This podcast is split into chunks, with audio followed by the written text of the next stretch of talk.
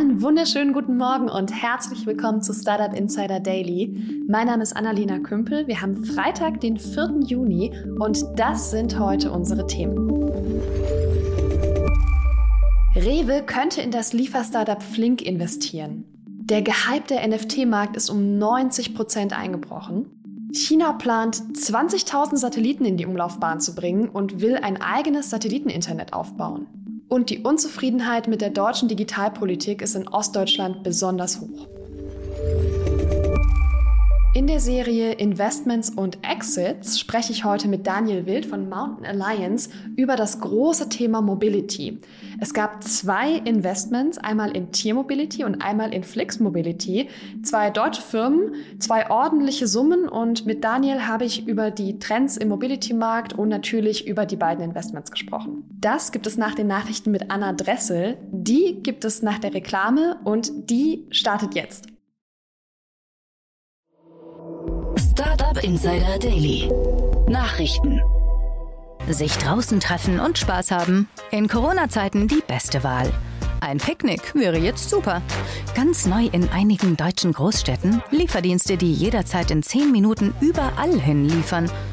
Und das soll klappen? Jetzt überleg mal, du würdest selber einkaufen gehen, gehst 10 Minuten hin, bleibst 10 Minuten im Markt, Kasse, Nerv, Einpack, Auspack, wieder herkommen, 10 Minuten nochmal, brauchst eine halbe Stunde. Minimum. Ja, wir bestellen, oder? Jo. Alles klar. Im letzten Jahr wurden so viele Lebensmittel online bestellt wie nie. Jetzt neu die Expressdienste. Sie heißen Bringu, Flink oder Gorillas. Rewe will offenbar in Flink investieren. Die Supermarktkette Rewe will sich laut einem Bericht der Lebensmittelzeitung an Flink beteiligen. Der 10-Minuten-Lieferdienst plane demzufolge aktuell eine Finanzierungsrunde in dreistelliger Millionenhöhe, bei der neben den bisherigen Namen auch die Rewe Group zu finden sei. In dem Medienbericht heißt es zudem, dass Rewe aktuell eine Minderheitsbeteiligung am Berliner Start-up plane. Noch sei nichts unterschrieben, die Verhandlungen sollen jedoch bereits laufen. Hohe Unzufriedenheit über Digitalpolitik in ostdeutschen Bundesländern. Das Eco-Wahlbarometer hat im ersten Halbjahr 5090 Personen zur Digitalpolitik in Deutschland befragt. Hierbei fand man heraus, dass 73 Prozent der Teilnehmer in keinem der abgefragten Bereiche zufrieden mit den politischen Rahmenbedingungen und Ergebnissen der deutschen Digitalpolitik sind. Durch das Barometer lässt sich das Stimmungsbild der Gesamtbevölkerung in Deutschland sowie in den einzelnen Bundesländern bis zur anstehenden Bundestagswahl verfolgen. Der Fokus liegt hierbei auf strategischen digitalpolitischen Themen, über die aktuell vor allem Bürger in den ostdeutschen Bundesländern unzufrieden sind. Deshalb empfiehlt Oliver Süme, Vorstandsvorsitzender von ECO, insbesondere den ostdeutschen Parteiverbänden, das Thema Digitalpolitik ernster zu nehmen. Tesla darf erste Maschinen in Gigafabrik testen. Nachdem das Brandenburger Landesumweltamt die Funktionsprüfungen der Maschinen genehmigt hat, kann Tesla die Funktionsfähigkeit der Anlagen für die Lackiererei, Gießerei und den Karosseriebau in der Fabrik testen. Die Dauer der Tests sei jedoch beschränkt und auch der Schutz des Grundwassers müsse gesichert sein. Es handelt sich hierbei um die 16. Vorabgenehmigung, während das Hauptverfahren noch läuft. In dieser Zeit können Bürger und Verbände immer noch Einwendungen wegen möglicher Umweltbedenken erheben. Durch die neue Genehmigung kommt Tesla dem Produktionsstart in Grünheide einen weiteren Schritt näher. One of the wettest we've ever seen from the standpoint of water. Rarely have we had an experience like it, and it certainly is not good. Trump löscht eigenen Blog wieder. Der Blogbereich auf Donald Trumps Webseite ist nicht länger zugänglich. Dieser war erst Anfang Mai ins Leben gerufen worden und sollte dem US-amerikanischen Ex-Präsidenten als Alternative zu Twitter und Facebook dienen.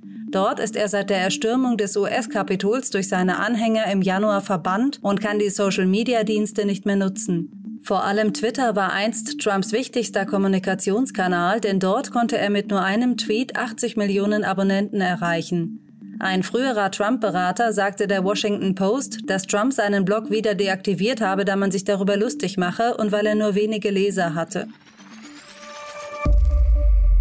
China plant eigenes Satelliteninternet. Nachdem SpaceX und Amazon bereits tausende Satelliten für ihre Internetdienste in den Erdorbit geschossen haben, will nun auch China ein Meganetz bauen. Hierfür plant das Land 20.000 eigene Satelliten in die Umlaufbahn zu bringen. Raumfahrtexperten wie Jonathan McDowell vom Harvard Smithsonian Center for Astrophysics befürchten daher Gefahren für die Raumfahrt. Gegenüber der deutschen Presseagentur sagte er, dass ab einem gewissen Punkt größere Kollisionen unausweichlich seien. Twitter startet eigenen Wetterdienst. Der Kurznachrichtendienst Twitter hat in Nordamerika seinen eigenen Abo-Wetterdienst gestartet. Unter dem Namen Tomorrow möchte das Unternehmen den lokalen Wetternachrichtendienst ausbauen und arbeitet dafür unter anderem mit dem erfahrenen Klimajournalisten und Meteorologen Eric Holthaus zusammen. 18 weitere lokale Meteorologen sind ebenfalls beteiligt und in den kommenden Monaten sollen 20 bis 30 weitere folgen. Das Wetterabo soll 2022 auch in andere Länder expandieren. Heißt das jetzt, dass demnächst sehr zeitnah die Blase platzen wird? Ich glaube überhaupt nicht, denn wir befinden uns, wie eingangs erwähnt, noch ganz am Anfang. Von NFT hat kaum jemand gehört bislang. Wir haben jetzt mal ein Projekt mit NBA Top Shots, das wirklich mal durch die Decke geht, das wirklich in der Breite ankommt. Aber das ist erst ganz der Anfang. Ich glaube, dass hier noch sehr viel Geld reinfließen wird. Und nur weil jetzt einzelne NFT-Bildchen etwas überbewertet sind oder vielleicht auch viel überbewertet sind, heißt das noch lange nicht, dass hier irgendetwas hochgehen muss. Der ganze Markt ist noch sehr, sehr klein für sich genommen. Und gerade wenn wir überlegen, dass große Marken hier noch in Zukunft draufspringen können. Ja, wir wissen zum Beispiel von Nike mit ihrem Krypto-Patent äh, oder Patent Crypto-Kicks, ja, wo durchaus solche Gedankenspiele gemacht werden, dass man also zu einem Nike-Turnschuh, Sneaker dann auch einen NFT bekommt, ja. Wenn so etwas dann passieren sollte, das weiß ich nicht, wann das passiert, aber dann können wir von einer Massendynamik ausgehen die alles bisherige im NFT-Bereich vollkommen in den Schatten stellt. Und da spielt es überhaupt keine Rolle, dass jetzt manche äh, Projekte vielleicht etwas überbewertet sind. Der NFT-Hype scheint vorbei zu sein. Noch bis vor ein paar Wochen konnte man immer höhere NFT-Verkaufsrekorde beobachten. Vor einem Monat wurden beispielsweise Krypto-Tokens im Wert von 102 Millionen US-Dollar an nur einem Tag verkauft. Mittlerweile ist der Markt jedoch um 90 Prozent eingebrochen. Vergleicht man etwa die Rekordwoche von Anfang Mai, in der NFTs für insgesamt 170 Millionen Dollar verkauft wurden, waren es laut Krypto-Nachrichtenseite Protos in der vergangenen Woche nur noch 19,4 Millionen Euro. Und das waren die Startup Insider Daily Nachrichten von Freitag, dem 4. Juni. Jetzt geht es weiter im Programm mit Investments und Exits. Startup Insider Daily. Investments und Exits. So, und in unserer Reihe Investments und Exits sind wir heute ganz groß im Bereich Mobility unterwegs. Es gab zwei große Finanzierungen, über die wir sprechen wollen. Und wir sprechen darüber wie immer mit einem Experten. Wir haben hier Daniel Wild von Mountain Alliance. Hi Daniel. Hi, freue mich dabei zu sein. Daniel, lass uns loslegen. Flix Mobility ist die größere Runde von beiden. 650 Millionen Euro in der Series G. Genau, das ist eine Menge Geld. Ähm, zwei Jahre nachdem sie das letzte Mal 500 Millionen geholt haben, im Juli 2019 in der Series F. Also man fragt sich, man fragt sich klassischerweise, wie verbrennen diese Firmen so viel Geld und wofür brauchen sie es? Aber Flix Mobility hat natürlich wirklich eine starke Entwicklung durchgemacht. Also sie sind inzwischen in sehr vielen Märkten unterwegs. Wir kennen es aus Deutschland. Sie haben den Busmarkt revolutioniert. Ja, das ist äh, da ging es los. Ich glaube, aus München kamen sie ursprünglich und haben angefangen, das, was in Deutschland nicht funktioniert, die Busverbindung zwischen Städten, super erfolgreich zu machen. Und zwar als Asset-Light-Model. Das heißt, die haben keine Busse gekauft, sondern die haben einfach Unternehmer organisiert, die haben ihre Busse grün Flixbus gestrichen und die haben Kundenakquise gemacht und Streckenplanung. Und sind damit, das halte ich fest, auf 62 Millionen Passagiere 2019 gewachsen und sind inzwischen in 35 europäischen Ländern plus der USA aktiv. Also sehr beeindruckend. Ähm, gleichzeitig haben, haben sie jetzt nochmal Geld aufgenommen. Und warum brauchen sie so viel? Ähm, A, weil sie in die USA und in den nächsten zehn Jahren noch in Südamerika und Asien wollen. Aber vor allen Dingen glaube ich auch, und das sieht man auch daran, dass ein Teil dieses Geldes Debt Financing ist. Also das sind nicht 650 reines Eigenkapital, sondern ich glaube, die Hälfte ist FK Und ich glaube, das liegt daran, meine Vermutung, dass sie zum Teil jetzt auch anfangen müssen, ein bisschen mehr in wirkliche Hardware zu investieren in ihre Expansion, weil vielleicht nicht alle Partner das dauerhaft so mitmachen. Ähm, sie, das Tolle ist ja, die haben das in der Vergangenheit immer über Netzwerkpartner gemacht, aber ob all diese Partner und Busunternehmen so entspannt durch die Krise gekommen sind, weiß man natürlich auch nicht. Und insofern brauchen die Geld, um weiter zu expandieren. Ist der Plan nicht auch auf die Schiene zu gehen oder das auszubauen? Es gibt ja auch dieses ganze Thema Flixtrain. Absolut. Und zwar, also ich glaube, die neuen Märkte, wo sie vor allen Dingen erweitern wollen, USA, UK, Portugal, Türkei, Osteuropa, das ist alles Zug. Und in Deutschland wollen sie Zugsparte äh, und auch in Schweden, glaube ich, Zugsparte ausbauen. Und das, das finde ich nochmal beeindruckend, weil, sagen wir so, das ganze Busthema, ich glaube, in Deutschland gab es von der Deutschen Bahn einen Busservice zwischen Städten, der war ein bisschen lieblos. Und von der Deutschen Post, glaube ich, auch. Und diesen Markt haben sie sich genommen. Aber im Zugbereich zu glauben, das hinzubekommen, das ist beeindruckend, wo wir doch eine Deutsche Bahn haben, die mit extrem viel Staatsgeld versorgt wird. Und du hast recht, das ist, es geht vor allen Dingen auch in Deutschland und Schweden jetzt um das Thema Zug. Glaubst du dran an das Thema Zug? Sagen wir mal so, ich habe an das Thema Bus in der Größenordnung nicht geglaubt. Von daher bin ich, äh, wenn Gründer sich so entwickeln, das so weiterbauen und die jetzt im Zug weitermachen. Ich habe neulich das erste Mal einen Flixtrain gesehen, äh, als ich ja der Deutschen Bahn saß. Ich traue denen das zu. Ich glaube, dass sie Streckenplanung. Es gibt ja in Deutschland schon ein paar andere, äh, auch privat betriebene Zugstrecken, die sich auch rechnen für die Betreiber. Und ich glaube, wenn man sich seine Strecken aussuchen kann und dann preisen kann, was sie ja machen, ist, die machen weniger Luxus, die machen, jeder hat einen Platz, aber eben keine erste, zweite Klasse und so. Ich glaube, das kann gehen. Vielleicht vergleichbar zu einem Ryanair-Ansatz in der Luftfahrt. Ja, und am Ende bin ich auch immer gespannt, was draus wird, weil ich habe schon so viele Modelle gesehen, wo ich gedacht habe, ähm, was wird das denn? Ja, und am Ende ist es voll groß geworden und du merkst einfach, okay, ich bin nicht der Maßstab zur Bewertung von Ideen, sondern der Markt zeigt, ob es funktioniert. Genau, und ich meine, sorry, vielleicht nochmal zu den, noch zu den Bussen nochmal. Jetzt gerade die Demografie, ja. Ich glaube, die Demografie, die das nutzt, sind ja auch jetzt nicht wir, die, äh, die sagen wir mal, arbeiten. Ich glaube, das nutzen viele natürlich, aber ich glaube, vor allen Dingen für Studenten äh, habe ich mit einigen gesprochen, ist das Angebot halt der Hammer und das WLAN in den Bussen. Also insofern, ich glaube, da haben sie einfach einen Nerv getroffen und ich glaube, das trauen die sich weiter zu. Wie reagieren die Investoren denn auf diese ganzen pandemiebedingten Umsatzrückgänge? Weil ich kann mir nicht vorstellen, dass Flixbus ähm, Corona-Gewinner ist. Nee, das glaube ich auch nicht. Aber ich glaube, was hier gemacht wird, ist ganz klar Double Down. Und also A wird ein Unternehmen, was, was gut an sich funktioniert und bestimmt gute Unit Economics hat, ähm, wird hier gestärkt. Und das ist ja, glaube ich, ein weiteres äh, Learning aus der Krise, muss man vielleicht sagen, vielleicht leider. Die großen Unternehmen kommen deutlich besser durch die Krise und es führt aktuell zu einem Bedeutungs- und Machtzuwachs, einfach auch Marktmachtzuwachs von großen Unternehmen. Und man muss halt Flixbus äh, oder Flix Mobility inzwischen als großes Unternehmen bezeichnen. Das heißt, die, Unterne die, die Investoren haben gesehen, ja, natürlich wurde weniger Bus gefahren, weil Mobilität runtergefahren wurde. Aber sobald wieder gefahren wurde, wurde wahrscheinlich auch wieder günstig gefahren von denen, die unbedingt fahren wollen. Das sind wieder die Studenten und andere. Also ich bin sicher, dass die Zahlen, ich habe natürlich die Zahlen nicht, ich glaube, die sind nicht öffentlich, aber ich bin sicher, dass die Zahlen trotzdem so gut waren, dass man entschieden hat und jetzt erst recht. Wir haben noch ein zweites Mobility Investment und gucken uns auch gleich dieses Gesamtthema Mobility nochmal an. Aber Tier Mobility hat auch 49 Millionen Euro bekommen.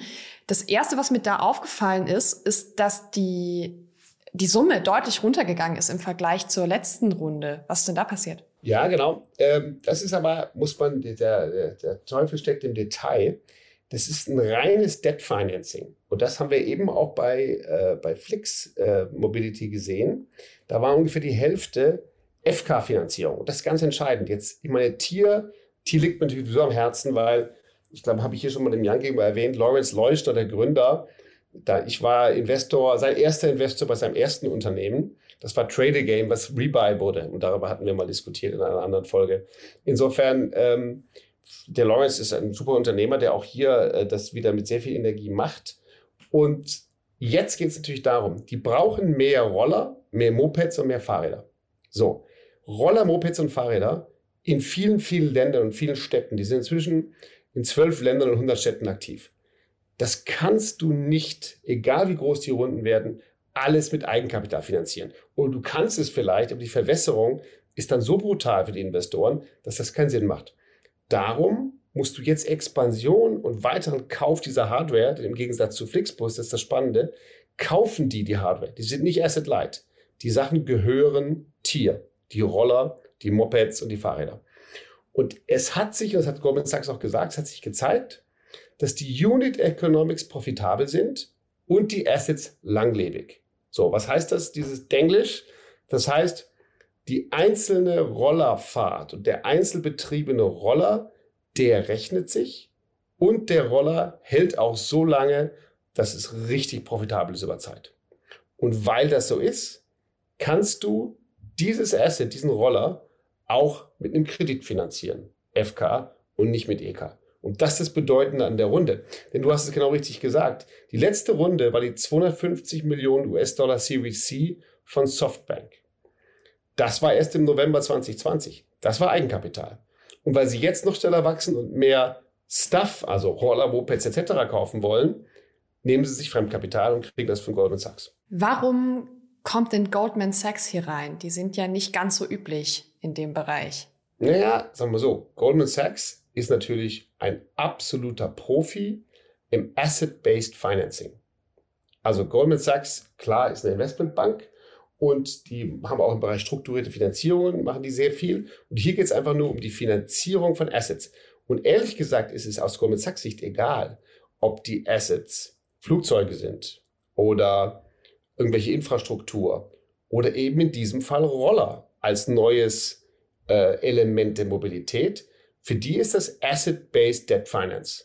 Und das machen die. Und das ist super spannend, weil du hast sozusagen plötzlich ganz klassische Player, die hier mit Finanzierungen einsteigen und 60 Millionen ist für die ja gar nichts. Die machen das, um mal zu gucken. Und wenn es dann funktioniert, dann machen sie auch 600 Millionen oder 6 Milliarden. Wo steht denn dieses ganze Thema E-Scooter und diese Flow Mobility insgesamt? Wie hat sich das entwickelt? Ja, ge genau deswegen fand ich auch die beiden Themen so spannend. Ich, ich finde, man sieht hier, also erstmal bin ich ein bisschen stolz, das sind zwei deutsche Firmen, die hier weltweit im Bereich Mobility ähm, stark expandieren und auch einen starken Fußabdruck haben. Wir sehen aber, dass dieses Thema Mobilität sich so stark ändert. Ich meine, ich habe eine 17,5-jährige Tochter. Führerschein ist für die nicht wichtig weil die hat alle anderen Arten der Mobilität. Die kann sich ein Uber nehmen, die kann sich, nimmt sich täglich einen Roller. Die, also diese Schülerinnen, Studenten nehmen ständig diese Roller oder Mopeds oder andere. Also das Bedürfnis nach Mobilität werden die Menschen immer haben.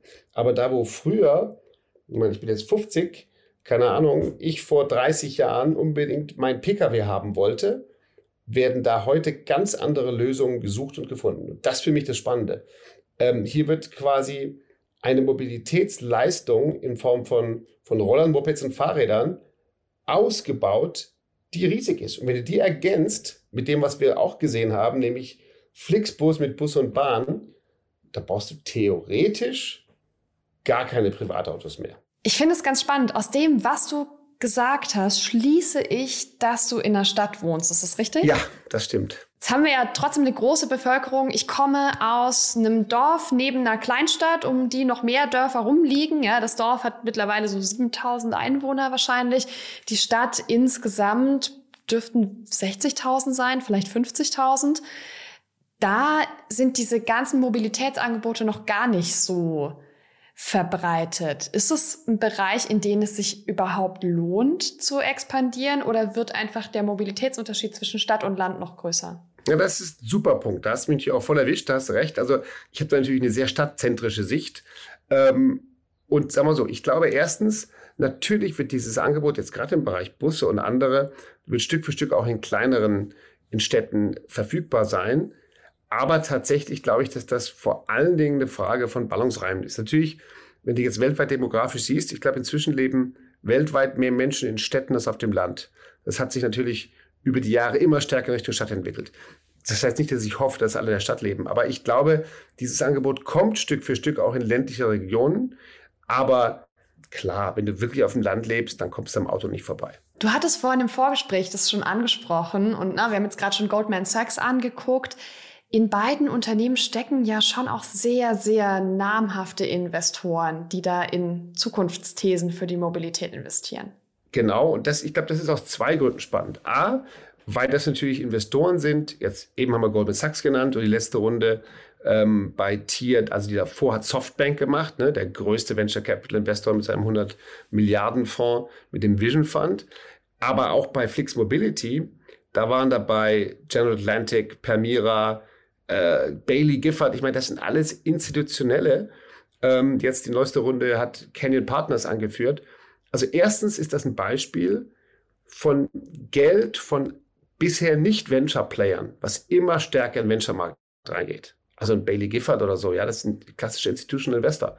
Oder, oder ein Goldman Sachs. Das heißt, es geht immer mehr Geld in diesen Venture-Bereich, aber eben auch in diesen Sektor der, der Mobilität, der wahrscheinlich so, so zentral gesehen wird, dass die sagen, da muss man dabei sein. Und gleichzeitig ist das auch ein Beispiel dafür, dass jetzt Player reinkommen, die halt so viel Geld haben.